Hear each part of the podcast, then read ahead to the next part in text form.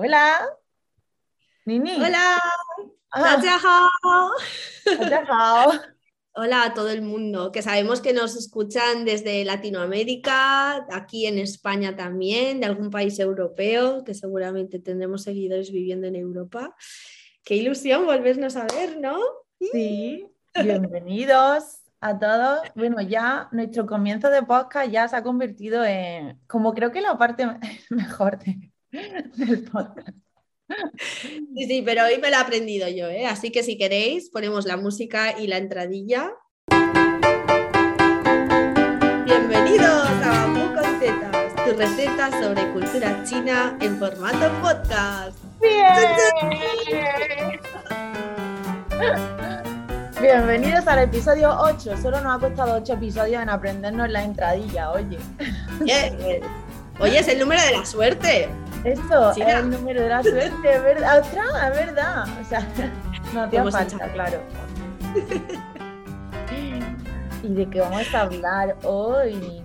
Bueno, vamos a hablar de, estamos en vísperas de Halloween, ¿no? El día 31 es Halloween, que es el, el no, el 30, la noche del 31, ¿no? El domingo.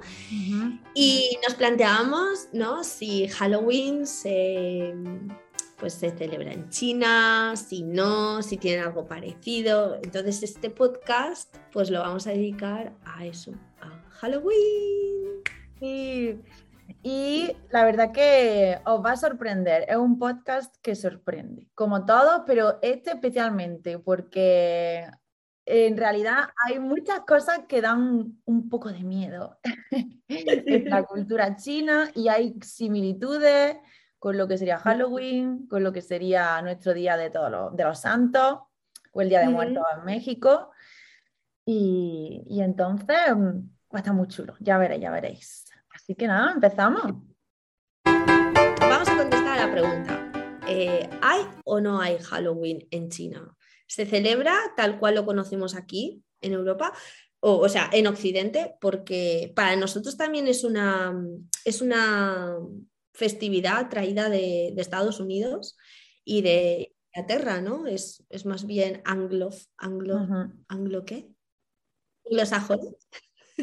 Bueno, yo creo que, no sé si también es de Reino Unido, yo me pensaba que venía de Estados Unidos, ¿no? Es la fiesta. Para mí Halloween, cuando yo oigo Halloween, es la fiesta en la que la gente se disfraza. eh, supuestamente en Estados Unidos los niños van de puerta en puerta pidiendo caramelos. Yo no sé si en Castellón, pero aquí en Granada No, no. nunca No. nadie. Aunque yo he de decir que en las clases de esta semana No, les he enseñado a decir truco trato en chino y cuando me lo decían les daba chuches. Creo que es la, la única clase que se han aprendido en chino del tirón. Ah, mira, Las otras se les olvidó. Esta, esta sí. Y qué guay. Yo muy No. pasada con las me festividades, no, celebrarlas. no tengo tiempo, ¿no? Y por lo menos que ellos puedan hablar, o sea, los alumnos puedan hablar de su, de su realidad, ¿no? De si se disfrazan, si no, de qué se disfrazan o qué les gustaría, porque al final el chino es también comunicarse, ¿no? De lo que a ti te pasa el día a día. No, sí, es verdad, que a veces nos centramos en que solo hay que aprender las festividades chinas, pero oye, que si tú en tu país celebras Mm, X Navidad, cosas, ¿por qué no vas a poder hablar de ella en chino? Así que ¿Cómo nota? Sí, Al que estuve, pues, mira, estuve investigando sobre cómo, qué es lo que significaba Halloween, que es All Hallows Eve, ¿no? La, la, la víspera de todos los santos Ah, en, en inglés, que es una abreviatura, y que justo eh, la Sí. traducción al chino de Halloween también es así, ¿no? El Wang Jie, los 10.000 santos, ¿no? Festividad. eso. Así que como es una cosa de fuera, pues la han traducido tal cual el significado. Nuestros todos los santos, ¿no? Ah, qué guay. Que sí, que sí, que es como nuestra festividad de todos los santos, celebramos aquí en España, pero de una manera más divertida. Todos los santos, claro. Claro. mm, ahora. La de Halloween. Entonces, Bueno, ¿en. China se celebra o no? Pues en China, en China resulta que tienen una festividad que es no como. Halloween, sino como nuestros todos los santos. Que, bueno, aquí en España, para los que no sean españoles, pues básicamente es ir al cementerio a limpiar la tumba y poner flores, ¿no? Es un poco eso. Bueno, pues en, chino, en China se hace algo parecido, pero en Chiminjie y no se hace de noviembre a octubre, como hacemos aquí, ¿no? O en México. Eh, se hace en primavera.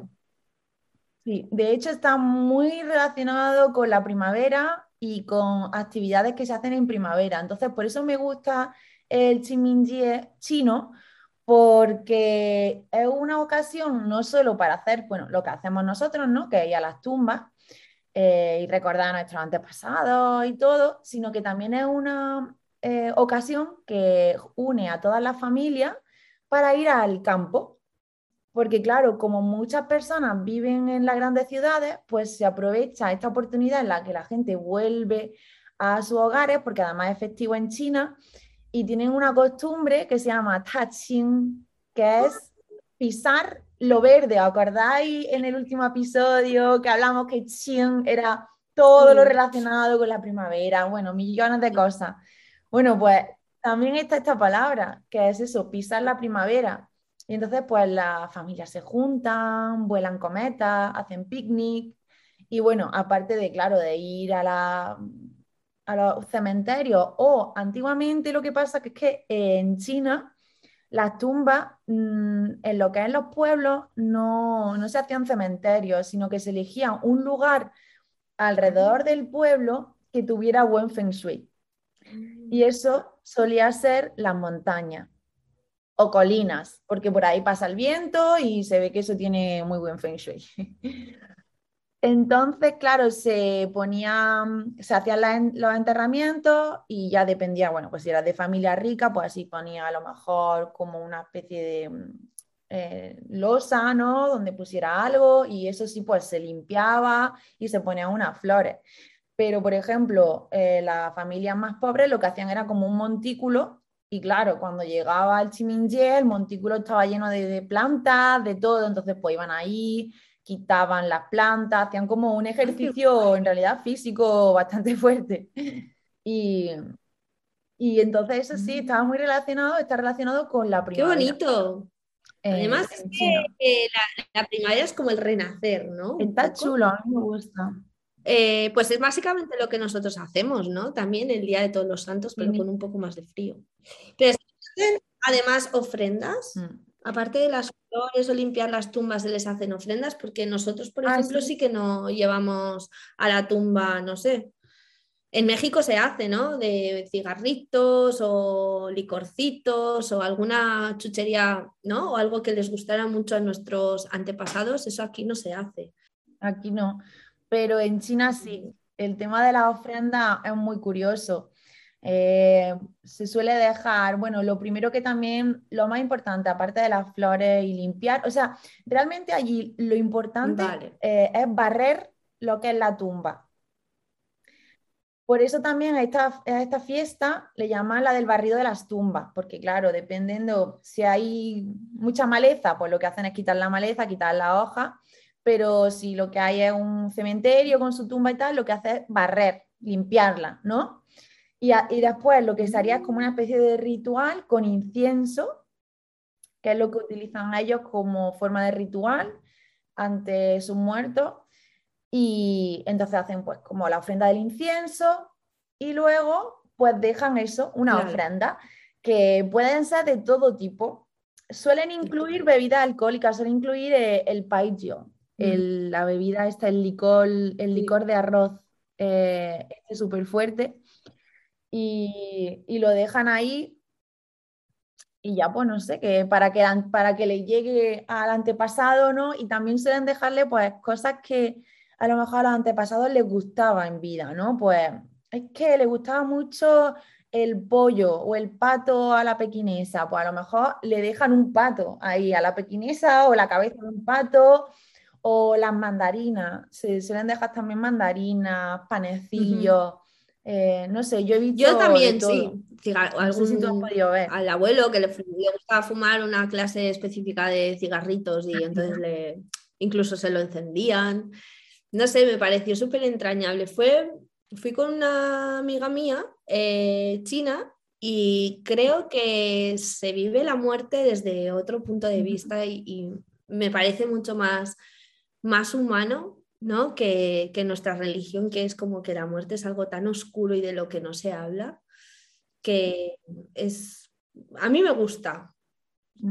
Yo lo, aplicaría a mis, a mis tradiciones. Esto de tratar a nuestros muertos con, esa naturalidad y el poder hablar con ellos y contarles, no sé, aunque sea una vez al año, pues cómo te va la vida, no sé. En México también, ¿no? Me parece eso súper bonito, súper colorido, súper festivo. Y la vida es eso, es vida y muerte. O sea... Y tenerlo antepasado, ellos lo tienen como muy muy presentes, ¿no? a su antepasado. Y, muchas veces no es solo tu familia, o sea, tu familia, en China es muy importante la familia, ¿no? Y mm. cualquier decisión, la familia solo está involucrada. Entonces, hay ocasiones que la familia ya no es solo tu familia viva, sino tu antepasado, la religión, ¿no? Eh, animista, porque ellos en, la antigüedad eh, pensaban, como, es como la religión shinto, ¿no? Que todo en este mundo tiene espíritus y que eh, la conexión con esos espíritus son nuestros antepasados, porque están, ¿sabes? Han estado aquí en la Tierra y ahora están en el más allá y es esa conexión entre el cielo y la tierra, ¿no? Por así decirlo. Eran los que a los que le pedíamos las cosas para que ellos hablaran con esos dioses, ¿no? De, que restaure la, la salud, y entonces pues se lo pedías a tu abuelo o tatarabuelo o tatarabuela o yo qué sé, o a tu padre difunto y sabías que e, ellos sí que van a interceder por ti porque sois, ¿sabes? La sangre os une. Me parece que en Mulan se ve, ¿no? Que van al familiar a pedirle a los antepasados claro. Eh, que tenga un matrimonio feliz o que le encuentre un hombre eh, bueno para ella. ¿no? Y eso es algo que tiene que ver con, esa, esa, tradición de pedirles a los que están ya en el más allá. También se ve en Shang-Chi, al principio de la peli, que hablan de, de hecho, mm. hablan de Chiminje y de hecho la, la peli en realidad se sucede en Chiminjie, ¿no? Porque eh, decían que aquello se abría solo el día de no sé qué, no sé cuánto, que era el Chiminjie, que era el día ese de relación con los antepasados. Y al principio de la peli aparece la abuela diciendo que le iba a dejar un whisky o un vino o algo a, al abuelo, ¿no? es verdad, se lo bebe. Es verdad, o sea, que imaginaros, eh, o sea, la conexión todavía, ¿no? A día de hoy que hay con eso, con esos antepasados. Y oye, ¿de dónde viene esta, esta celebración? Porque seguramente tiene una historia detrás, ¿no? Una leyenda, como todo en esta vida. como todo en China. Sí, sí, sí. De hecho, eh, tiene una leyenda muy, muy graciosa, muy, muy sorprendente. Y, resulta que es que, a ver, es una, una celebración que se hace ya desde hace 2500 años así, o sea que viene ya de muy largo. Y antes no se celebraba en primavera, ¿vale? Se celebraba en invierno. O sea que todo lo que os cuente de esta celebración es demasiado. Bueno, a ver, esto viene, eh, eso, hace 2500 años. Había el Duque Wen, en la época del Duque Wen. ¿Vale? Pues cuando todavía no estaba en el poder, tenía un fiel seguidor, ¿vale? Entonces cuentan que este fiel seguidor era tan, creía tanto en el, duque antes de que llegara al poder, creía tanto en él, que llegó a cortarse una parte de su propio muslo para dárselo de comer al duque para que no desfalleciera. ¿Vale? O sea, imagínate. O sea, eh, esto es canibalismo. Vale. Hay que tener mucha fe. Yo estuve pensando, digo, madre mía, bueno, en fin. Entonces, claro, cuando el duque Wen llega al poder, dice, yo lo primero que tengo que hacer es recompensar a mi leal seguidor. ¿Qué pasa? Que este seguidor era una Z. En realidad él lo hacía por simplemente pasión por él. Yo ya no sé si leyendo entre líneas había alguna relación amorosa entre estos dos hombres, porque yo es lo primero que pensé. Pero resulta que cuando el duque eh, quiere llevarse a su seguidor a su corte, pues para que sea su ayudante, digamos, tenerlo cerca, ¿no? Recompensarlo por esos sacrificios que había hecho por él. Este hombre decide que no, que él se va a dedicar al misticismo, que va a vivir con su madre en el bosque. ¿Vale? Entonces, el duque no se le ocurre otra idea, porque es que era un hombre de ideas fijas, que no, que no, que lo quería con él, que no, con él. No se le ocurre otra idea que prenderle fuego Ah, o sea, no lo encuentro, pues otro salga, para que salga, que se Lo mata. Sí, brillante idea. Vamos a meterle fuego porque así va a salir, claro. ¿Qué pasa? Pues que tanto el, el seguidor que se llamaba Jie Zutui como su madre mueren, mueren en el monte. ¿vale? Se lo encuentran ahí como calcinado en un árbol. Eh, y claro, el duque se queda fatal. Ha liado parda. no. no, lo he matado, ¿cómo es posible? No sé qué. Ha liado parda. Dice, bueno, pues lo que voy a hacer, como en, en su recuerdo, es que durante tres días no se va a poder utilizar el fuego en ninguna parte de China. ¿Vale? O sea que durante tres días se va a comer en frío durante, o sea, que nadie, nadie, o crudo, exacto, nadie puede cocinar durante tres días en memoria, ¿vale? Entonces, esto eh, que empezó así, terminó convirtiéndose en una costumbre, ¿vale? Era una costumbre eh, que se llamaba Hanshi, comida fría, y que según fueron pasando los años, se convirtió en una tradición, en una tradición que hacía que durante todo un mes la gente solo podía comer comida fría, no cocinada, cruda. ¿Qué pasaba? Que estábamos en invierno. ¿Vale? Y claro, la gente empezó a morirse porque, porque un mes entero en China, depende, pues si vivían en el norte, un mes entero sin comer en caliente, la gente empezó a palmarla por esta absurda tradición de comer en frío. Y entonces es como que cada, giro de esta, de esta, historia me ha dejado muerta. Entonces, claro, mm, decidieron que iban a pasar eh, de invierno a primavera esta festividad. Y de ahí que se pasó a primavera, ¿vale? Y entonces con el tiempo pues claro, como era un tiempo en el que sí que se recordaba pues, a los antepasados, ¿no? Por el seguidor este y tal, bueno, pues se fue uniendo con la otra costumbre de recordar a los antepasados, se puso en ah. primavera y ya pues todo lo que hemos contado, ¿no? Que, terminó, terminó, bueno, pues ya tuvo fin, final feliz, ¿eh? pero bueno. O sea, es que solo la historia ya es truculenta, pero todo lo que desencadena. Y es curioso porque en Chiminjie la costumbre es comer comida fría, o sea que se sigue haciendo este, como esta unión entre lo que fue ese hanshi de comida fría y entonces pues a lo mejor se comen bolitas de arroz glutinoso fría o no sé, cosas así como platos fríos en vez de cocinados. Es la costumbre, ¿no? En, esa fecha. Ah, me ha gustado mucho. muy la verdad, porque tuvo una idea de bombero. No, no, eh, que no era muy listo, ¿eh? Yo creo que se amputó un poco el muslo para luego morir mm, con una idea rocambolesca del propio duque. qué más cuentas? A ver, no, o sea, esto es lo más parecido como hemos dicho, ¿no? Que por cierto, el tema de la ofrenda en realidad también tiene una parte que es quemar, quemar billetes quemar eh, dinero falso. Y, entonces queman dinero falso para enviarle también ese dinero, además de esos alimentos, pues también envían dinero, que es que eh, el dinero la, en la sociedad china, ¿no? Eh, está muy presente, no es algo tabú, ¿no?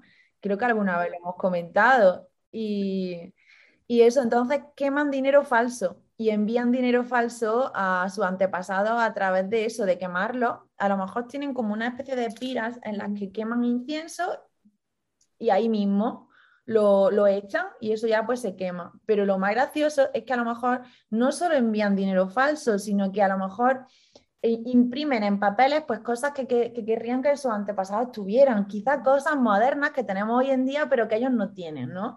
Y entonces pues tú eh, se pueden, se imprimen papelitos a lo mejor pues con un móvil, ¿no? Y entonces lo, les mandan a sus antepasados. Oh, tío, me podría mandar a mí el último no iPhone, sé, electrónico o algo. Yo por un Tendrías que iPhone, morirte, no, no, Nini. Qué fuerte. Y eso sí, eso me encanta, el tema de, de la ofrenda a través de enviar. Qué guay, Con pues papeles mira, no tenía ni Eso idea. Es muy, muy, Eso muy curioso. También muy chulo.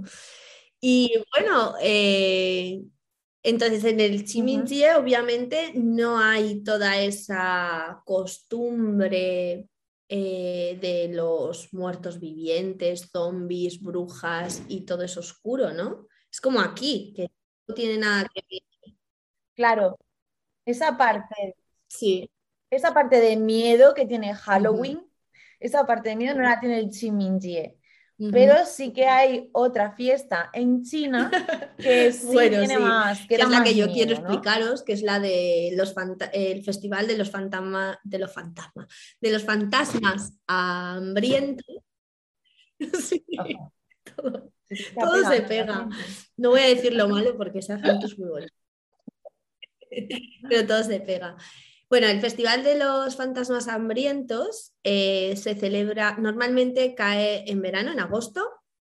El año pasado fue el día 12, este año cae el día, el día 22, pero vamos, entre las finales de la segunda quincena eh, de agosto, más o menos, eh, se suele celebrar. Y es una mm, costumbre, o sea, se cree que una vez al año los espíritus, eh, los fantasmas, pues vienen a, a vernos aquí, a la tierra. Y es el momento, ¿no? De, de también mm, eh, dialogar con ellos y hacerles también ofrendas como se hace en el Chiminjie. Lo que pasa es que aquí eh, vienen los buenos y los malos. ¿sabes? Ah, vale, vale, claro. No sabes quién te va a visitar, tus ¿no? familiares, ¿Tu abuelita amigos, o- eh, pero también aquellas almas que están en pena y vagando eh, en la eternidad, ¿no? Porque no han sido bien enterradas o porque han muerto de una manera violenta. Y entonces estas, estas son las que tenemos que evitar a toda costa. Suelen decir ¿Cómo- eh, cómo que ese día, por ejemplo, no podemos tener la ropa tendida fuera de, de casa porque es como si emularas a los fantasmas, ¿no? Y entonces eso a- los atrae para cogerse la ropa y Ah, llevársela, ¿sabes? De, ¿te vas a llevar estas bragas tan viejas? Eh,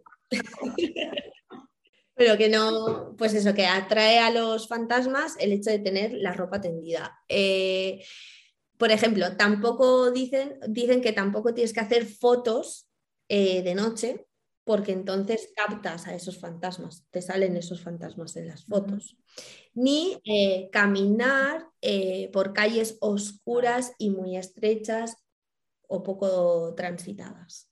Y menos pegarse mucho a la pared, porque se ve que las paredes, Vale, los vale. muros son también lugares por donde, ¿sabes? Los fantasmas estos malos mm, se comunican. Yo, mm, eso Sí. me da un poco de... Sí, sí, sí, sí.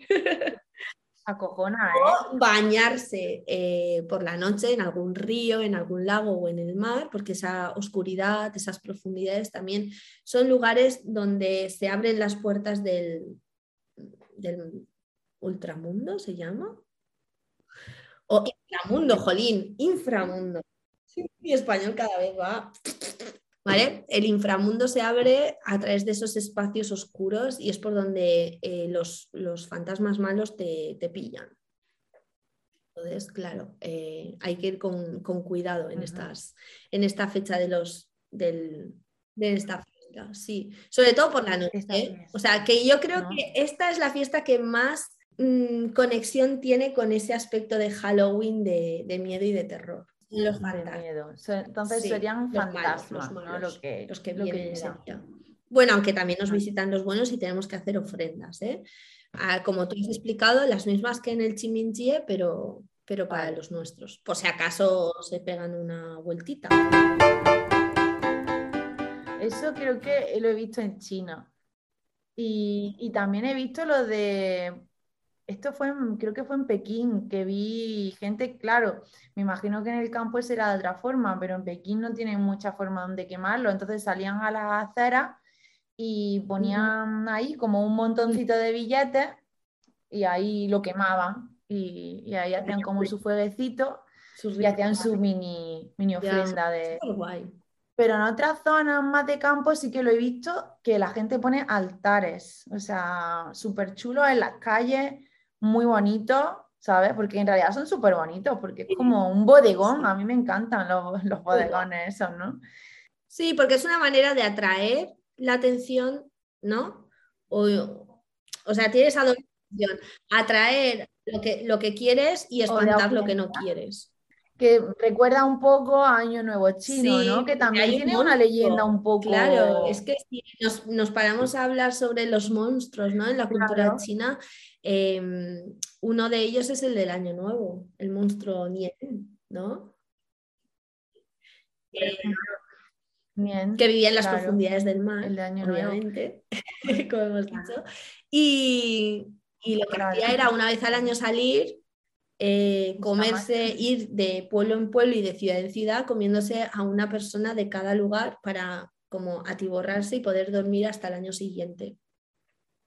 ¿No? Pero bueno, yo creo que esto lo teníamos que explicar el día que hablemos del año nuevo, ¿no?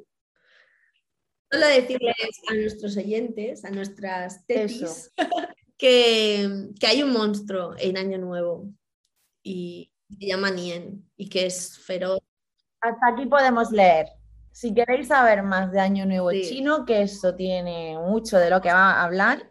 Eh, claro, ahora vamos a hablar pues, de cosas más relacionadas con, con Halloween, con el terror. otros monstruos. ¿Qué, qué más monstruos hay Hay, en hay la cultura pero no china? tiene nada que ver con, con el terror, ¿no? O sea, yo hablaría, por ejemplo, de los zombies. Los zombies. No sé, pero es que los, Los zombies, zombies son chinos monstruos, ¿no? a mí me molan mogollón, la verdad. Son graciosos. Sí, Son, a lo dan miedo, pero eso de que nos ríe reímos es porque mm, las películas que hemos visto, yo por lo menos, de zombies en China eran tan malas. ya, que son. Yo también, la única que he visto de zombies mm, son malas. Pero es que tienen, vamos a ver, ¿por qué son graciosos? ¿Por qué? O sea, ¿qué A ver, característica eh, es? Vamos por partes. ¿no? Vamos, vamos a, vamos a empezar por el principio. ¿Cuáles son las diferencias entre un zombie chino y un zombie en nuestra cultura occidental? Bueno, básicamente es que nuestros zombies son eh, seres que Vale. han estado enterrados y salen de sus tumbas podridos, ¿no? Ya, y con las ropas hechas jirones, sin apenas pelo, eh, o pelos muy largos. Y en China, por ejemplo, estos zombies es todo lo contrario. Están súper bien, van súper bien vestidos, acicalados y limpitos y, y- y preciosos. Claro, porque es que aquí no la diferencia está ¿no? en que los zombies chinos son eh, personas que no han sido enterradas, que son zombies porque no han tenido el enterramiento. Ya, claro, precisamente como no se han enterrado, pues como hemos visto en China es muy importante, ¿no? El enterramiento. Entonces, si a una persona no la entierra, Exacto. hay que enterrarla porque es que se convierte en zombie. ¿Y por qué? Pues básicamente porque, bueno, em, estos zombies van vestidos eh, como si fueran, eh, bueno, que son funcionarios ¿no? del sistema imperial chino eh, y muchos de ellos eh, vivían en la capital, pero no eran originarios de la capital. Y, o muchos oficiales eh, que por el tema de las guerras morían en batalla y se tenían que encargar de repatriar ese cuerpo a su lugar de origen. Porque en la cultura china es verdad que hay que enterrarse, pero enterrarse en, en- en el lugar donde están tus raíces, ¿no? Y claro, entonces surgió el trabajo del. Ganshiren, ¿vale? Que eran dos personas que eh, transportaban cadáveres. Entonces, estos cadáveres eh, de gente de, de dinero, obviamente, eh, estos oficiales del ejército o del gobierno chino, les ponían sus mejores ropas nuevas, ¿vale? Y entonces les atravesaban un palo por, los, por, cada, por cada manga, ¿no? Al muerto. Entonces eran dos encargados de llevar a cuatro muertos. Y a estos muertos los llevaban colgando de palos. ¿Me entiendes? Por eso los zombies chinos Ah, eh, andan a saltitos y con los brazos estirados porque emulan la forma en, las que eran, en la que eran transportados. ¿Me explico? Porque iban como si llevaran dos cañas, ah. Dos personas, y no iban así caminando porque iban a pie encima. Iban Los llevan colgados, brazos. ¿no? Colgados así como de los brazos. un poco rara, iban de Un cuatro. poco rara la forma, ¿no? Pero bueno. Es que esto, seré yo la que. es que esto de los no- zombies Vamos, en realidad está basado en algo que es real. ¿Sabes? Porque una cosa que está muerta es difícil que resurja, ¿no? Es Claro. mucha fantasía, pero es que esto eh, sucedía. Y claro, en todo ese proceso depende de cómo, mm, de lo largo que fue el camino, ¿sabes? Te podían pasar mil cosas. Y puede que esos, eh, esos cuerpos finalmente no fueran enterrados y se convirtieran, pues eso, en zombies, en, en cuerpos que vagan por ahí porque no han sido enterrados. Así. Dando sal- Así, Claro. dando saltitos. O sea, que los zombies chinos, es que es lo que me parece gracioso de ellos, que los ves así de pie y, que Y van dando resulta como que, eh, bueno, son estos zombies eh, tienen eh, los sentidos eh, de la vista y del oído. No les funcionan la vista, ¿Le funciona o no? el oído, pero sí el olfato. Vale. No, o el olfato, no me acuerdo. ¿Cómo era? Son. Creo que si tú dejas de respirar, ¿vale? O sea, que no tiene ni vista ni olfato, pero sí el sentido del oído. Claro, y entonces, si te escuchan, ¿sabes? Eh, van a por ti. Entonces, si tú dejas de respirar cuando te cruzas Ah, a un zombie chino, si dejas de Sí. respirar un momento, ellos como que pasan, eh, no te ven. O sea, no te ven, no, te sienten Claro. olerlo. No puedes respirar porque es como el sentido de- del olfato el que tienen, el oído, el que tienen desarrollado. Exacto. Eso, claro. ¿Vale? Tienes que quedarte quieto y ni respirar, ¿no? Por eso son pieles muy blancas, Claro. uñas muy negras y afiladas. No chupan sangre, obviamente. No chupan. ¿Vale? Saltan y no corren. Y los ojos sí que los tienen totalmente eh, negros, no tienen, o sea, tienen los, los ojos eh, negros. Y no contagian, ¿eh? Ojo, que los, los, los zombies chinos no contagian. Y te chupan la sangre ni nada Ah, de, Está bien de eso. saberlo. Pero ¿y qué te hacen? ¿Te hacen algo malo o no? Dan miedo. Pero sí que he visto que, que hay en series y cosas así y, y dibujos que lo representan como con una cosa aquí en la frente, como con una tira. Que yo he visto que Son como- eh, ah, los algo como taoísta. unos maleficios que escriben los monjes taoístas en un papel amarillo sobre tinta roja. Y eh, en ese caso, eh, si los zombies los llevan puestos, eh, evitan que, o sea, digamos que protegen al zombie, ¿sabes? Deja de ser un, un alma en pena. Les ayudan. Y a los otros también les ayuda porque los, los, Ah, los zombies están Vale. como, como en paz. Exacto. Ah, vale. Les ponen esos papelitos, los Fuzhou, que se llama, para eh, que estén en paz eh, durante el trayecto hasta la tumba. Me parece súper curiosa la diferencia, ¿sabes? Porque eh, no tiene nada que ver. No, es curioso que exista también el concepto zombie, ¿no? O sea, que es curioso que coincida que, sí, que exista. En realidad esto que lo traducimos realmente- por, por zombie, pero la palabra es eh, es, sí, es, es cadáver. Entonces la palabra zombie en realidad Cadáver, no, no se ajusta porque estamos hablando de, de cuerpos. Los cadáveres que van por ahí. Oye, hay una canción Sí, claro. que podemos ponerla ahora, si te parece, de J. Soul Ujú. que sale, sale algún zombie por ahí. Se llama eso, el eunuco con dolor de cabeza. Vamos, a- vamos a escucharlo.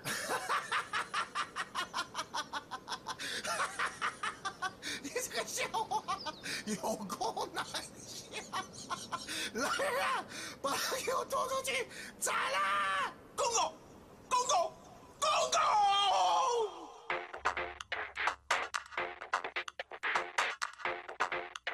¿Ves los zombies? ¿Cómo saltan? Me encanta. Los brazos estilados.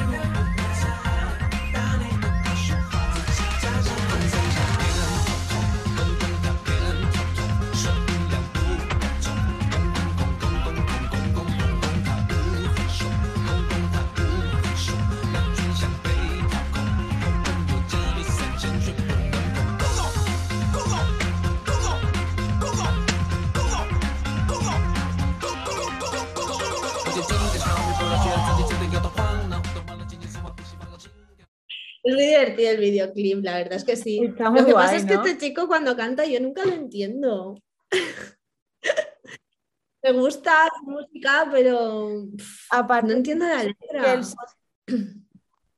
los subtítulos, además de este vídeo, están en caracteres tradicionales, creo. Porque él es de Taiwán.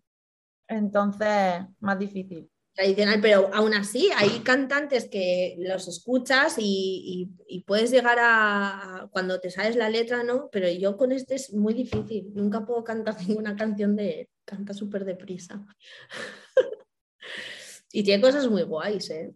La verdad. Yo tengo que investigarlo. He escuchado alguna, la de Mojito. es súper famoso, ¿eh? esa, esa que sí es O famosa, ¿no? es como el Alejandro Sanz nuestro, es decir, que ya es mayor, pero que, Tiene que 45 es, es- años, es porque el otro día lo O sea, es busqué. que ahora está todo esto del, del C-pop y el K-pop y todo esto, pero los de antes ya también hubieron, ¿sabes? Entonces, yo siempre lo comparo como el Sí, sí. Alejandro Sanz de, Sí, sí. ¿no? El Julio Iglesias para nuestras madres y el Alejandro Sanz para Sí, nosotras. de hecho, sí. Sí, es más un Alejandro Sanz totalmente, pero que sí que se ve que en China, cada vez que saca algo nuevo, el número uno, siempre, siempre, siempre. Claro. Yo tengo que investigar más sobre él, porque ahora estoy muy a tope con los C-popers y los K-popers, ¿no? Por ver un poco, entender a mi alumna. Bueno, pues esa es la historia de los zombies. Me encanta. Así que Sí, sí. Eh, yo quería que introdujeras aquí ahora tu sección de lingüística, vocabulario, porque hay un montón de palabras, ¿no? O cosas, bueno, no sé si un montón, eh, pero con la palabra fantasma, el cuey. Güey. No, no, no me he preparado nada con ¿No? Cuey. No, no, no, no. Ah, Me había preparado vale. con chin de primavera. Palabras.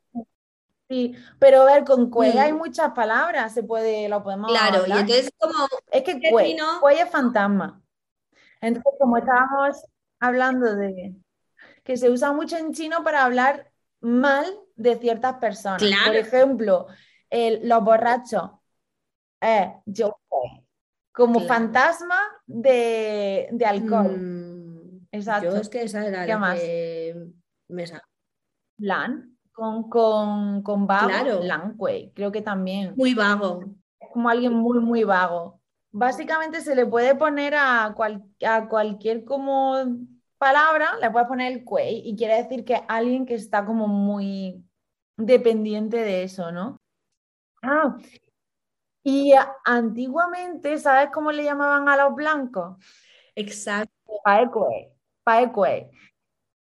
Ah, bla- eh, fantasma blanco era, era un término súper, Mm. súper, súper, súper peyorativo hacia los extranjeros. En la época coloniales y todo eso. O sea, ya no se no. usa, ahora no usan ese término, ya no se usa, ¿no?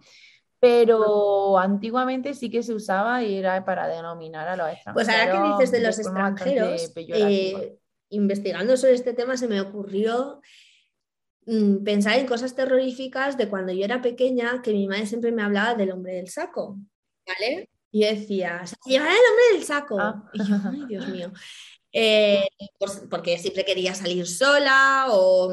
¿sabes? O era, era yo un trasto y siempre te daré al hombre del saco. Y ojo. Y he estado investigando a ver si, exi- si existía el hombre del saco, esa figura, en. China, y no existe. Eh, en realidad los padres eh, siempre decían, te voy- o sea, actualmente dicen, te voy a enviar a América, ¿sabes? Como en plan, para perderte de vista, o te voy a tirar por la ventana cuando ¿Ah, estés durmiendo, o antiguamente decía, te voy a dar, ¿sabes? A los, Coño. a los, la guay, a los. O sea, A te voy a dar a, a esos los blancos, ¿sabes? A esos fantasmas blancos. Que bueno, Kuei es, es fantasma, pero también puede ser como demonio, ¿no? O incluso en ha, ha habido épocas que llamaban a los japoneses. No, no, de- del hombre del saco eran los propios japoneses, ¿sabes? Es en plan.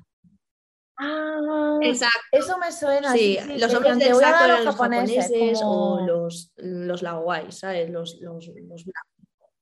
Y las personas que quieran saber por qué decían mandar a los japoneses, tenemos un programa en el que hemos hablado de la invasión, la colonización japonesa de China, en la que entenderéis. Es que ya son ocho capítulos hablando de muchas cosas y ya somos como los youtubers. Mira, tenemos una lista entera de temas de los que queríamos hablar y no hemos hablado de ninguno de esa lista. Han ido Creo que el primero solo, luego los demás temas han ido saliendo. Mm. Eh, eh, Güey hemos dicho que era eh, fantasma y todas estas cosas que es de forma peyorativa. Pero también es verdad que cuando alguien es muy listo, ¿sabes? Como alguien que es perspicaz y que las pilla al vuelo, eh, también se le llama Nichon Kuei. Es como, ¿sabes? Es como nosotros utilizamos, Mira qué Ah, zorro, Sí, ¿no? ¿sabes? En plan, sí, porque no, no es malo, pero, y es bueno, pero es como esa, esa ¿sabes? No es una inteligencia de, de- de- de número, de memoria, sino de ser avispado y entonces en China utilizan el, el Kuei para eso. Eh, sabemos un montón, ¿eh? no está mal. que, que el chino lo dominamos. Y tú querías hablar del chin, ¿por qué? Bueno, no, por lo que comentabas del Chinminjie, que me ha parecido muy curioso que en Chinminjie, en esa fiesta, hay como muchas, hay bastantes términos de cosas relacionadas con el Chinminjie que llevan la palabra chin. Para empezar, por ejemplo, eh, la de chin, Tuan, que son las bolas esas dulces de primavera, o por ejemplo lo de touching, que es pisar la naturaleza. O incluso el mismo término de Qingminjie, que el Qing, el Qing ese no es exactamente el Qing, porque el Qing solo es un carácter por sí solo, el Qing ese tiene agua, ¿vale? El de, el de Qingminjie. ujú. Y también tenía el Qing. Y me pareció curioso, y además Sí. sobre todo porque justo el Qing Yo, pensaba, el otro día. seguro que se ha preparado algo de los fantasmas, porque hay cosas sobre el kuei en, en- en China, en el vocabulario, ¿sabes? Y no. Que hay a veces que lo Vale. que una piensa, ¿sabes? Como no nos lo escribamos y no, no nos informemos, no, no nos da la vida. Yo también tengo que decir que No, claro. en mi sección literaria, eh, esta vez eh, voy a, a A Nuestra está un poco pachucha. ¿eh? No leo literatura de miedo. Soy súper. Vale. No veo películas de miedo, no leo literatura de miedo. No puedo, Ya. no puedo. Mira que lo he No intentado miedo. veces, pero no puedo. Así como de asesinatos y todo eso, sí. Todo lo que es espíritus y uf, ¡ah! lo llevo fatal. Fíjate que los asiáticos en general Yo tampoco ¿no? veo peli- hacen películas, los japoneses hacen unas películas de miedo y los coreanos se cagan a perra, ¿sabes? Es de...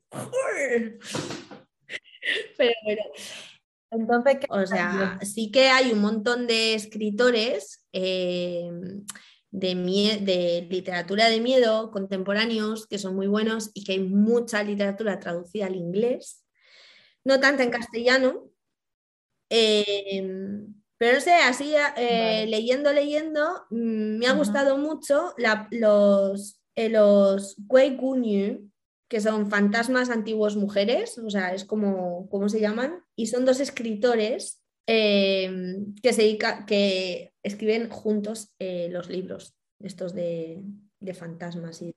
Pues es que me estoy acordando ahora mismo que, que hay una tradición literaria de, sobre escritura de fantasmas en China.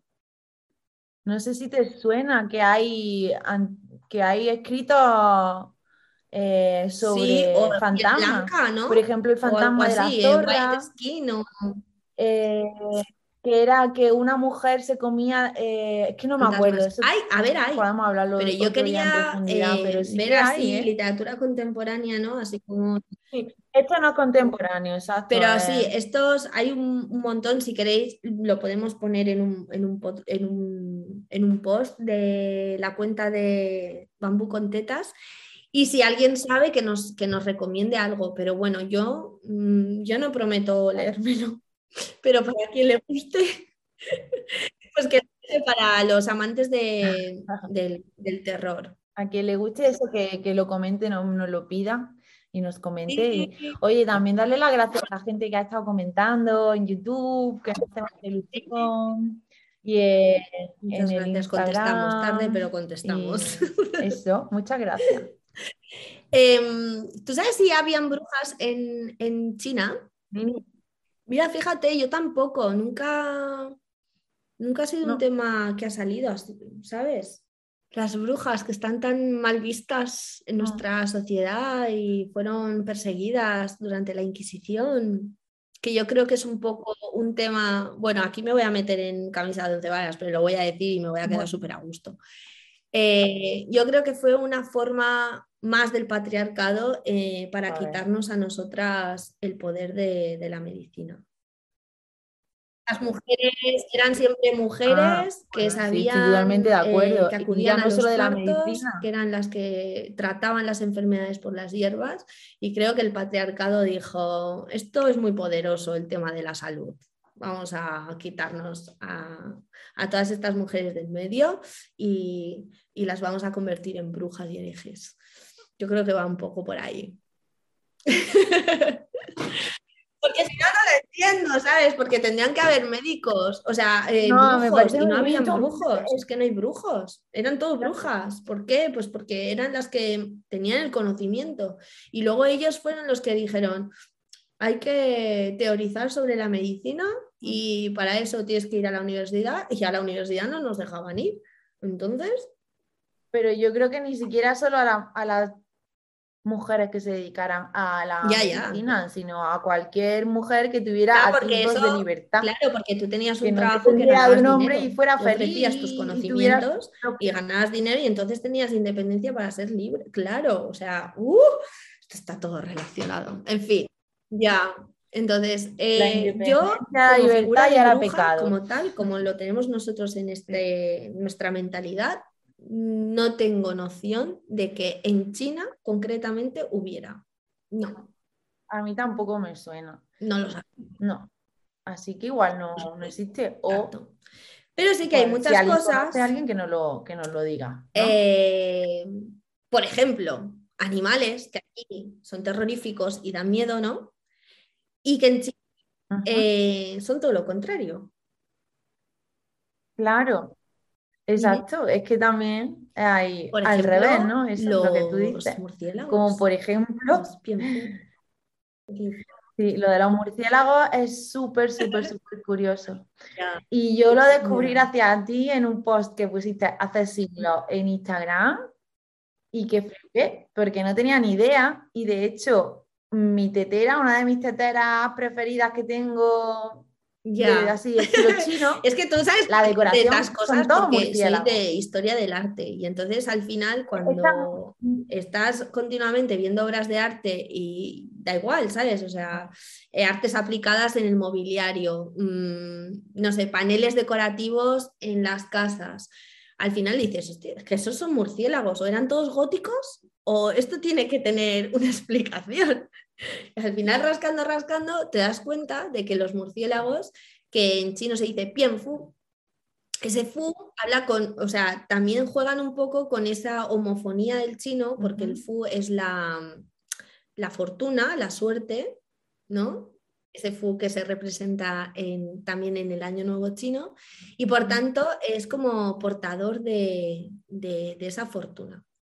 Y normalmente se representa siempre en un círculo que simboliza el círculo de la vida, ¿no? Son los cinco murciélagos alrededor de un círculo. Y cada uno representa eh, una, una, digamos, un deseo que tú tienes eh, para esta vida, ¿no? Una, la longevidad, la prosperidad, el amor, la virtud y la salud, ¿vale? Todos esos cinco, cada, cada murciélago representa uno.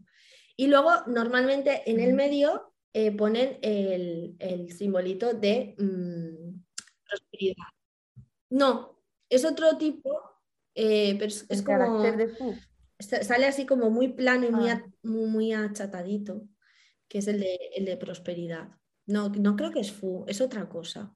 Vale, Yo me voy a fijar mejor en la tetera que tengo y hemos- subo una foto hablando, y la vemos. lo- le- o- les Pero- pondré imágenes Es- para, para que veáis que está en paneles decorativos, en, en la- en los muebles, también, incluso bordados, porque era lo que se deseaba a, la, a la- a la familia o, por ejemplo, a una pareja de recién casados que tuviera todo eso.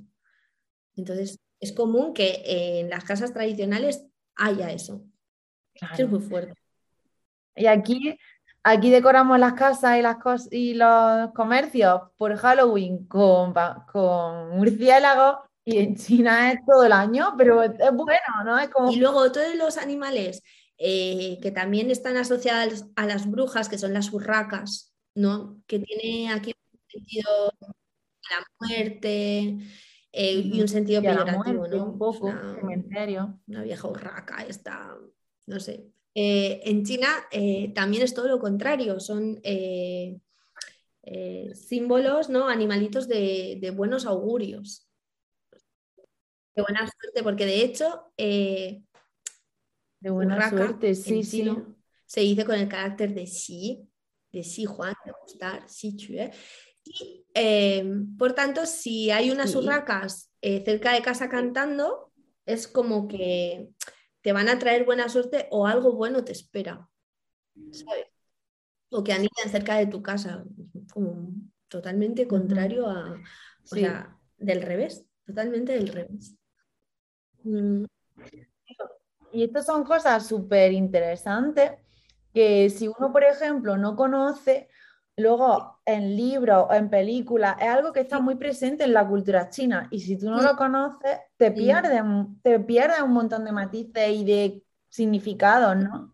Y es que recuerdo en el taller que dio Belén Cuadra en el Centro de Estudios Chinos de traducción este año, a principios de año, ella es traductora literaria, ¿no? Eh, la traductora oficial de mm, Liang Ke, ¿no? ¿Cómo se llama de apellido? Eh, Zhang no. Yan. Mm, ahora mismo no Yan. recuerdo el apellido. Yan. Es el autor de un... ¿Cómo? Ah. Yen Liang Ke. Eso. Y, mm, y entonces en su libro, el de la aldea Tin, creo que fue, o no sé si hablaba de ese o de otro, del sueño eh, de la aldea Tin, decía que había un- una votación. Estaban haciendo unos comicios para alcalde.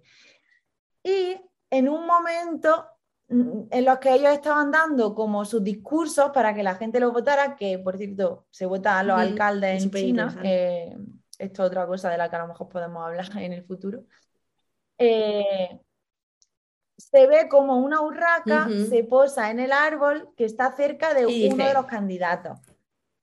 La gente Claro. ve esto y, y lo votan a él. Entonces, claro, dice ella, eh, mm, dijo Belén, es súper importante saber esto porque es un matiz que, claro, que en realidad es relevante para la luego, ¿cómo historia. traduces O sea, eso? es porque ¿Sabes? una Es urraca como- se posa en un, en un árbol. Claro. Mm, Que no sé si puso una nota a pie de página o, Algo. o algo, a lo mejor en el texto puso cómo fue algo, le, le pareció Mm. que era un, un símbolo de la Es buena suerte, una señal, portadoras de cosas eh, no sé cómo lo Igual que los cuervos. Los cuervos para la etnia manchú también son súper importantes porque son eh, un pueblo eh, tradicionalmente nómada, cazador y recolector. Y por tanto los cuervos eran los animales que en caso de que no tuvieran, em, no, no tuvieran suerte en la caza, el, avistar los cuervos les permitía encontrar animales muertos porque son carroñeros. Entonces, en las estepas no hay buitres, ¿no? Entonces, los cuervos son esas, esos animalitos que, que Mm, van, vale. eh, comen carne muerta y los manchúes los, los tenían como buen presagio por eso, porque les avisaban de piezas eh, que habían muerto, pues, a lo mejor, pues, o de vejez o yo qué sé, eh, o porque se habían caído y eran animales buenos y se podían comer, o sea, sanos, digo, y se podían comer. Sí, es que, de hecho, eh, no sé por qué los tenemos tan mal vistos, pero Ya. tanto las urracas como los cuervos son pájaros extremadamente inteligentes. O sea, son muy, muy, muy inteligentes, a veces más inteligentes que algunos mamíferos. De hecho, hay vídeos en los que se ve como un cuervo engaña a un zorro, eh, cómo le roban comida. Porque cuando sea, que son describen el pelo de Así una, de que en una tiene mujer sentido. negro como el azabache, y ellos no dicen negro como el azabache, negro como los cuervos. ¿Sabes? Es decir, ¿estás comparando mi color negro con el de un cuervo? Claro. ¿Sí o no? Sí, qué bonito. Ay, Qué bonito pelo. A cuervo tienes, cariño. Es verdad, utilizan el, pelo el me bulla, un cuervo. no utilizan eh, el gay o un negro, ¿sabes? El negro azabache es el negro cuervo. Que tiene que ser algo bueno porque si no, tú no comparas nada. ¿sabes? Con algo. No sé, me parece súper interesante.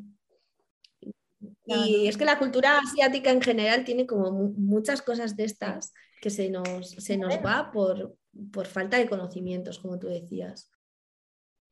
Es como dice un alumno mío, como que no es, o sea, es una forma totalmente distinta de pensar, que no es ni buena ni mala, simplemente sí. que es Si esta su no forma nada, de pensar que es distinta a la Es nuestra, ¿no? Y, Pero bueno. y está guay conocerla. Claro. Es diferente y, y bueno, y, interesante de Es aprender, conocer ya fuera al otro. chino Quiero no decir que en la información, eh, con la información se derriban tabúes y prejuicios, ¿sabes? Y, y nos, nos- nos acerca más que nos aleja la información. Pero bueno, esto es algo ya que es personal. Sí, lo dejo, lo dejo ahí. Ahí lo dejas, bueno, ¿no? que es importante conocer al, al otro desde el conocimiento, es decir, ya no, Bueno. no aprender una lengua porque sí, sino, Mm. ¿sabes? O una cultura, es conocer al otro desde, desde su punto de vista, ¿no? desde la empatía. Para acabar el podcast del Halloween, ¿eh? Pero sí, no sé, tienes que decir algo más. Yo creo que llevamos un buen rato hablando, ¿eh?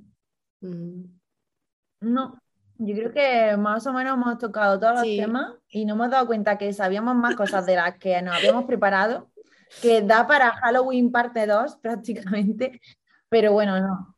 porque eh, también decirles a nuestros tetis que tenemos ya planeado los dos próximos Mm. episodios que van a estar chulísimos. Vamos a tener invitados e invitadas de primera categoría, van a ser Sí, muy guay. y siempre sí, que traemos invitadas, a la gente le gusta mucho. Deben de ¿eh? estar Nuestros- aburridas y aburridos de oírnos. nuestros episodios con invitadas. Así que, claro, en plan, de Sí, mejor- hab- hablan demasiado, quieren más voces. ¿Eh? ¿Qué dices? Y a nosotros también nos gusta, ¿eh? Sí, sí, sí, Mm. sobre todo porque es gente que conocemos, queremos y admiramos en sus, en sus campos, ¿no? Y hay gente súper interesante y no les damos el valor. Entonces se Ujú. lo tenemos que dar nosotros. Si la sociedad no les da, se lo daremos nosotros. Sí. Pues nada, nos vemos en bambú 15 con días con nuestro invitado, Bueno, invitada, invitade. Aquí lo dejamos con nuestro ¿Vale? invitado. Un placer.